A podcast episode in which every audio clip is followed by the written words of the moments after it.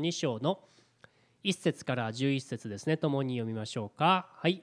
それから3日目にガリラヤのカナで婚礼がありそこにイエスの母がいた。イエスも弟子たちもその婚礼に招かれていた。ブドウ酒がなくなると母はイエスに向かってブドウ酒がありませんと言った。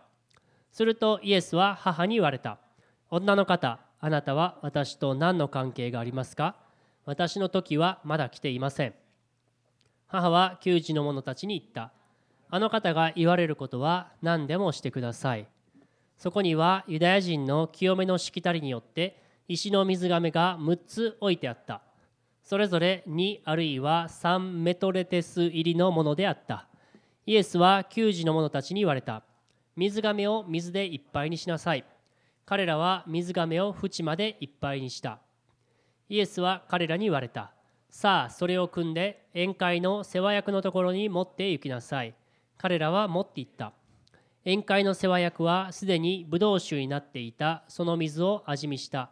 組んだ給仕の者たちはそれがどこから来たのかを知っていたが世話役は知らなかった。それで花婿を呼んでこう言った。皆初めに良いブドウ酒を出して酔いが回った頃に悪いのを出すものだがあなたは良いブドウ酒を今まで取っておきました。イエスはこれを最初の印としてガリラヤのカナで行いご自分の栄光を表された。それで弟子たちはイエスを信じた。はい以上ですね。それでは今日は、えー、宝くんがですね渋沢宝くんが、えー、メッセージをしてくださいますのでよろしいですか？はい。お願いします。どうぞ。はい。はい。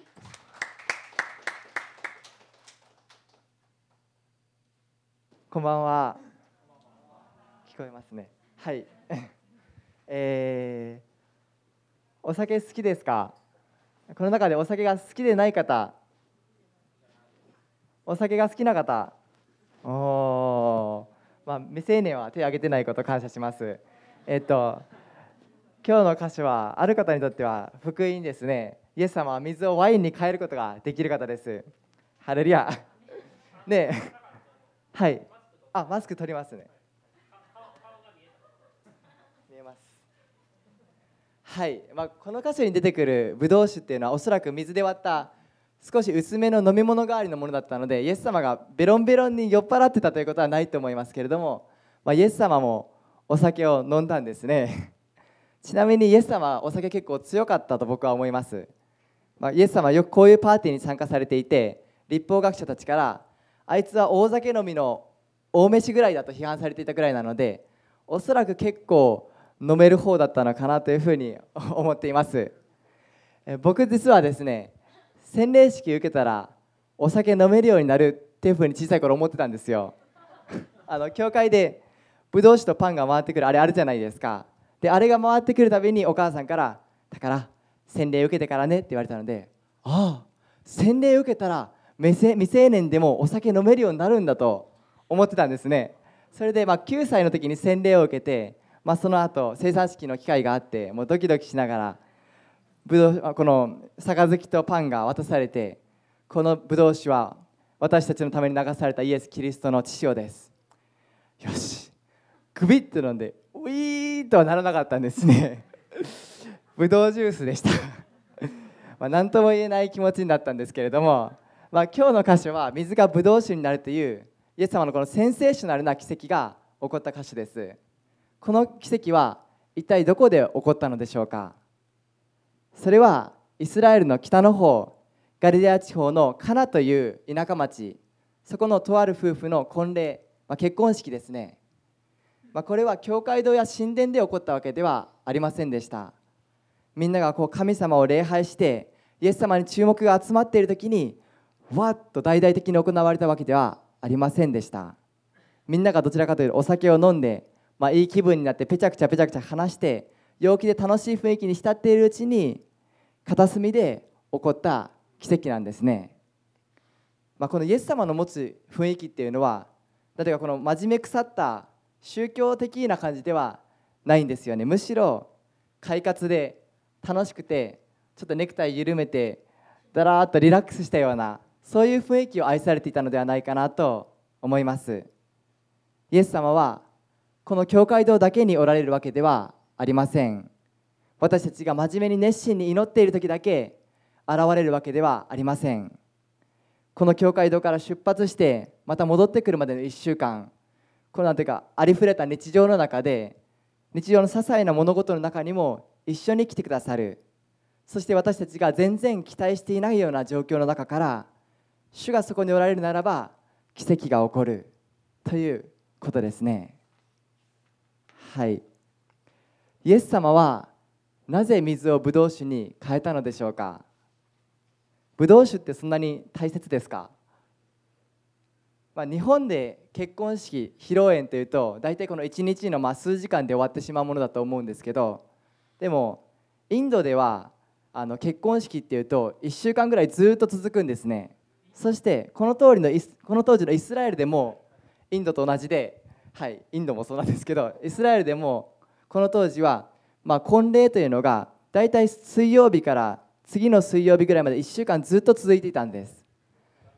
長いですね。でその間この新郎新婦は毎日、まあ、王様王妃様のように着飾ってそして自分たちの新居に親しい人たちを招いてブドウ酒やごちそうを出して歓迎する。そしてみんなで飲んで祝って楽しくお祝いしてました、まあ、ただの贅沢ではなくてこれはユダヤ人たちにとって結構大切な期間だったんです。というのはローマ帝国の支配下の中で貧しくてそして毎日重労働のような人生においてこの1週間だけはお祝いと喜びで普段の苦労を忘れて楽しむことができる、まあ、いわゆる人生の最上級の楽しみの一つだったわけです。その中でこのブドウ酒のないところに喜びはないと言われるほどブドウ酒は必要不可欠のものだったんです。だからブドウ酒がなくなってしまうということは婚礼を台無しにしてしまう。それにみんなをもてなす新郎や新婦にとっては、まあ、このとても恥ずかしい行為だったんですね。イエス様はこの一組の夫婦が恥を受けることから傷つくことから守るために水をブドウ酒に変えられたわけです。このイエス様の生涯の大きな働きに比べたらば本当に片隅の小さなことでもそこにもイエス様は親切と理解を示してくださったわけです、まあ、僕時々不安になるんですね。この本当に大きな神様が私たちの取るに足りない小さな悩みを本当に聞いてくださるのか分かってくださるのか。でも神様はそこにも深く関心があり私たちの取るに足りないような悩みを分かってくださる理解してくださる。そしてそこに全力で答えてくださるお方です。イエス様はこの日重大な状況の中で偉大な技を成したわけではない。むしろ私たちの生活のこのただ中でご自身の見業を行われたんです。聖書の詩篇の46編の一節にはこう書いてあります。神は我らの酒どころまた力苦しむ時そこにある強き助け。このそこにある強き助け本当に身近なところにおられる頼れるお方なんです。11節にはこう書いてあります。イエスはこれを最初の印としてガリラヤのカナで行いご自分の栄光を表された。それで弟子たちはイエスを信じた。この奇跡はイエス様の最初の印として行われたと書いてあります。一体何の印だったんでしょうか？イエス様はこのことを通してどのような栄光を表されたんでしょうか？弟子たちはイエス様の一体何を見て何を信じたんでしょうか？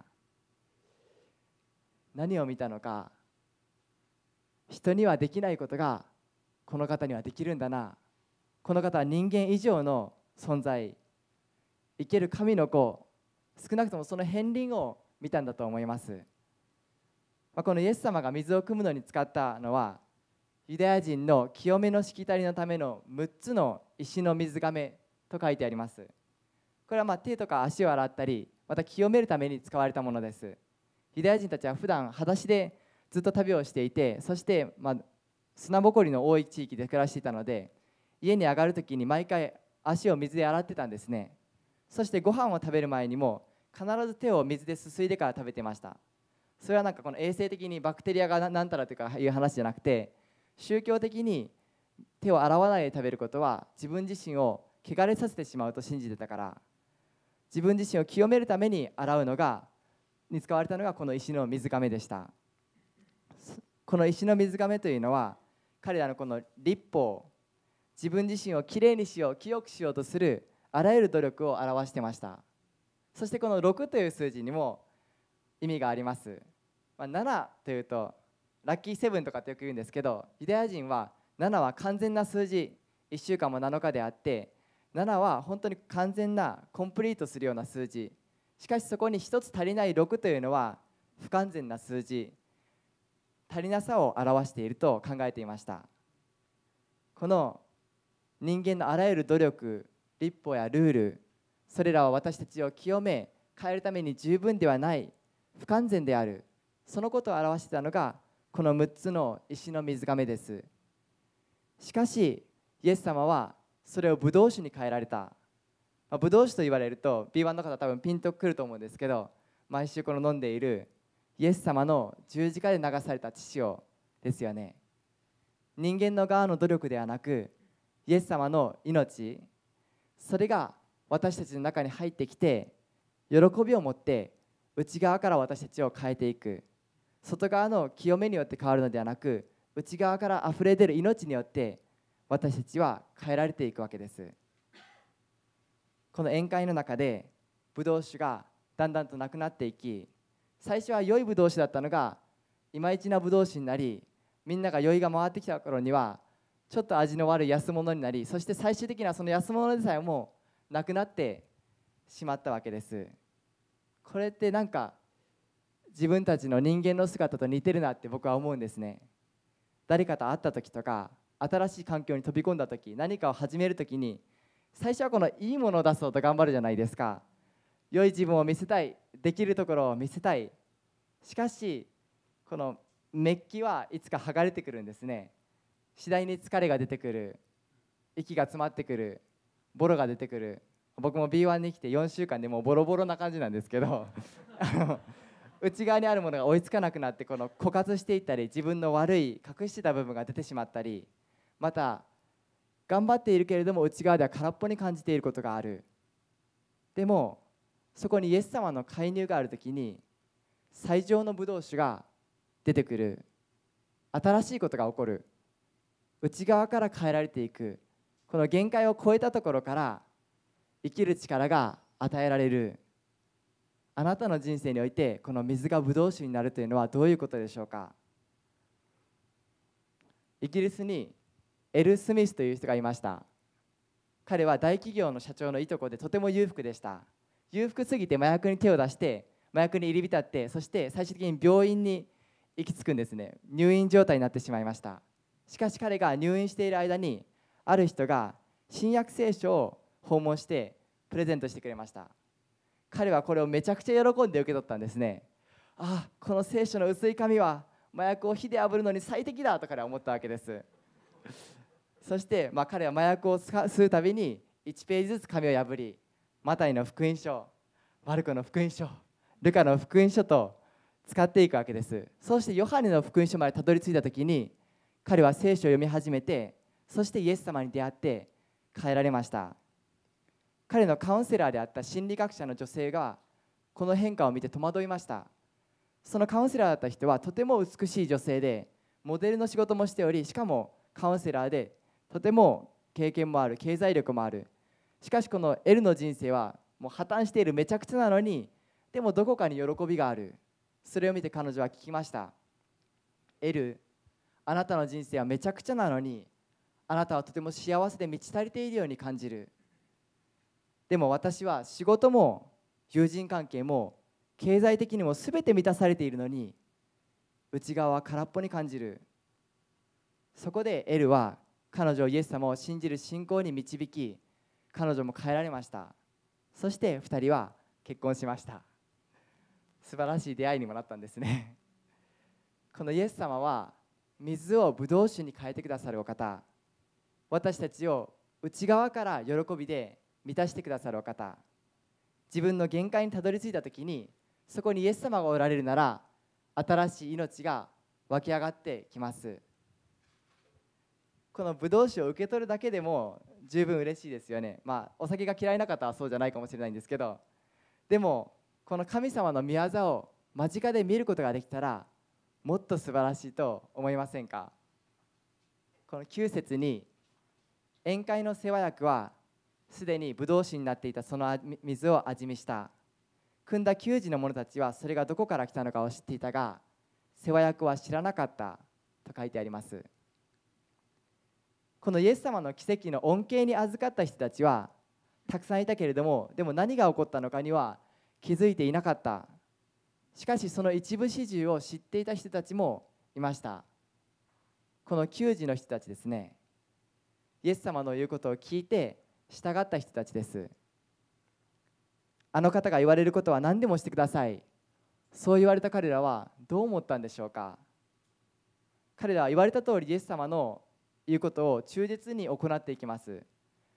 でも実際はどう思ってたんでしょうか。この行間を読むことができるならこのイエス様の言葉と給仕の人たちの行動の間にどんな思いがあったんでしょうか。イエス様は給仕の者たちに言われた。水がめを水でいっぱいにしなさい。彼らは水がめを縁までいっぱいにした。イエスは彼らに言われた。さあそれを汲んで宴会の世話役のところに持って行きなさい。彼らは持って行った。バカみたいだなって思ったんじゃないかなと僕は思うんですね。イエス様の言ってること意味不明だし本当にこんなことやってていいのかな？この人信じて本当に大丈夫なのかな？こんなことやってて宴会の世話役に怒られないかな？まあでもうちらの責任じゃないしまあいっかみたいな。それとももしかしたら何か起こるかも？みたいな信仰や希望があったのか？わからないんですけどでもイエス様は最初から全部は語らなかったんですね。これからはい水をブドウ酒に変えます。そのためにはこれこれこうしてそしてブドウ酒を石亀からコップに注いだ瞬間に変わるんですよというふうに説明はされなかった。このペテロが水の上に踏み出した時にちょっと似てると思うんですけどこの実際にやってみないとわからない。実際に踏み出してみるまで何が起こるかはわからない。でもやってみたらブドウ酒になっていた。みんな気づかないみんな気づかなかったけれどもでも後ろで動いていた自分たちだけは知っている。これによって宴会は続行守られてみんなおいしいブドウ酒だとわっと盛り上がったけれどもでも自分たちだけが奇跡を見ることができたんですよね。その秘訣はあの方が言われることは何でもしてください。とてもシンプルでも難しい。このイエス様の言われることを何でもやってみる。全部分からなくてもやってみる。その時にイエス様の御業を見るようになる。僕は昔あの毎週金曜日に中学生の男の子と聖書の学びをしてました。そしてまあ毎週こう会って今週どうだったみたいな感じで初め聞くんですけどある種今週どうだったって言うとあちょっとスカッシュの練習してたら指をなんか突き指しちゃったみたいでこう痛いんですよねって言うんですね。でまあ普段だったらあそうかそうかはいじゃあ聖書を始めようかみたいな感じでスルーしてたんですけどその時はちょうど聖書でも癒しの箇所を読んでいてあ祈った方がいいかなって感じたんですね。そして、まあ、ちょっと祈っていいみたいな感じに聞いてイエス様の皆によって癒されよって祈りました。どう？って聞いたらいや痛いですね。まあそんなもんかと思いながらでもでもでもまだもう一回祈った方がいいかなっていう気持ちが内側にあったんですね気まずいなと思いながらでも精霊様かもしれないなと思ってそれでパッと手出してで向こうが「ん?」っていう顔する前にもイエス様の皆によって癒されよってパッと祈ったんですねそしたら「おっ!」って彼が言って「えどうしたの?」って言ったら「なんか今電気がビリビリって走るような感じがしました」って言って「え痛みはどうなった？あれ？